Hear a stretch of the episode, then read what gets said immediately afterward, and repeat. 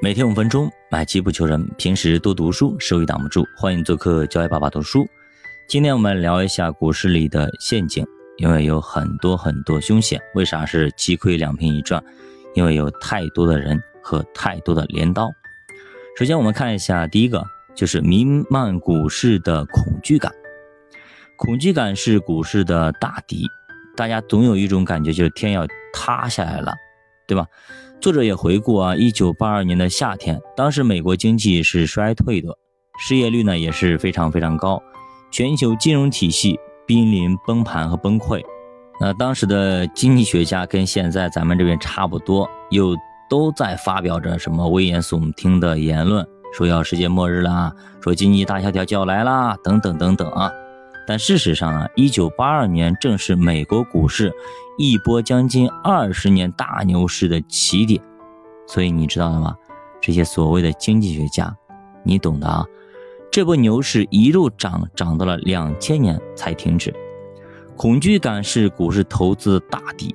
比如说一个叫做约翰的人，他刚刚买入一家医药股，紧接着就传来了消息。说机构在大量的卖出这家公司的股票，而股价也直接从三十五块直接跌到了二十九，眼看着自己的市值缩水，约翰是血压升高，睡不着觉，坐立不安，每天都盘算着自己今天又亏多少钱，哎呀，明天亏了多少钱，这些钱相当于他多久啊工作白干了，等等等等，哎呦，又亏了一个月工资，哎，又亏了两个月工资，等等啊，跟我们现在是否很相似呢？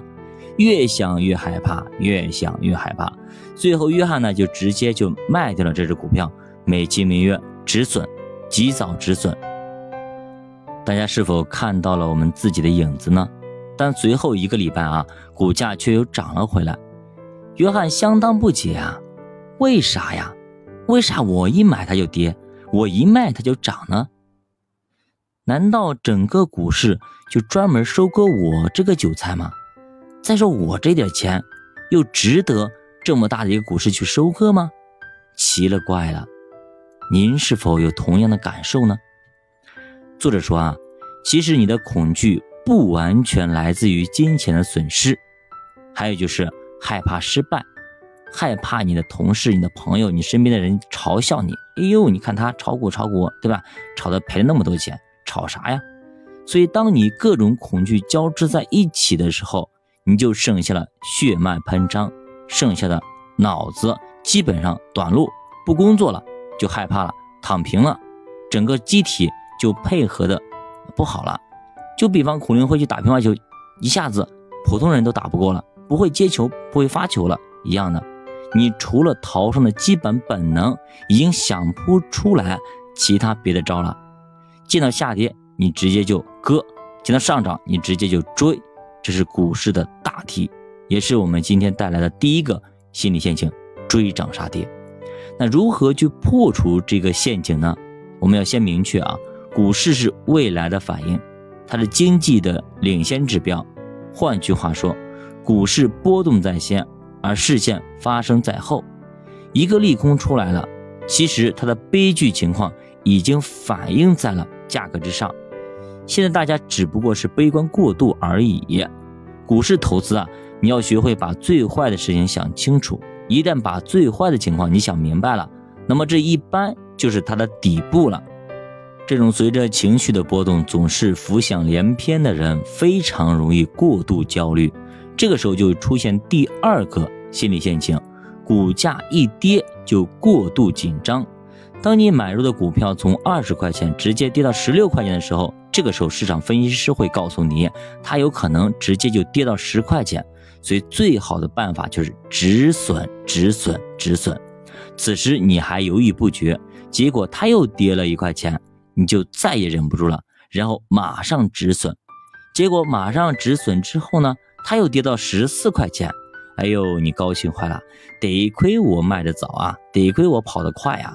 但是呢，它很快又涨回到了十五块，你觉得只是下跌反弹而已，然后呢，它又涨到了十六块，涨到十七块啊。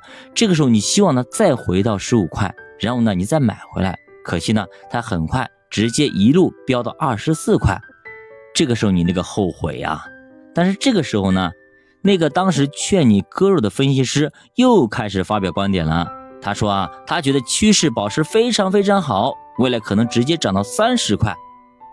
你是不是有骂街的冲动，上去给他两刮两耳光的冲动呢？是吧？你除了骂街，你什么也干不了，你只能怪自己啊。那么我们有一个疑问啊，十五块钱，你要割肉之前，你会重新评估一下基本面吗？其实绝大多数人都不会，因为这个时候你往往已经被利空所迷惑吓住了，再加上外界的渲染，让你觉得这家公司已经出现了巨大的问题，所以你已经不再相信自己了。然后呢，你就会产生少输就当赢的想法，少赔就算赢。恐惧不只会让你赔钱，还会让你少赚很多钱。这就是第三个性陷阱。教我读书陪你慢慢变富，咱们下节。再见。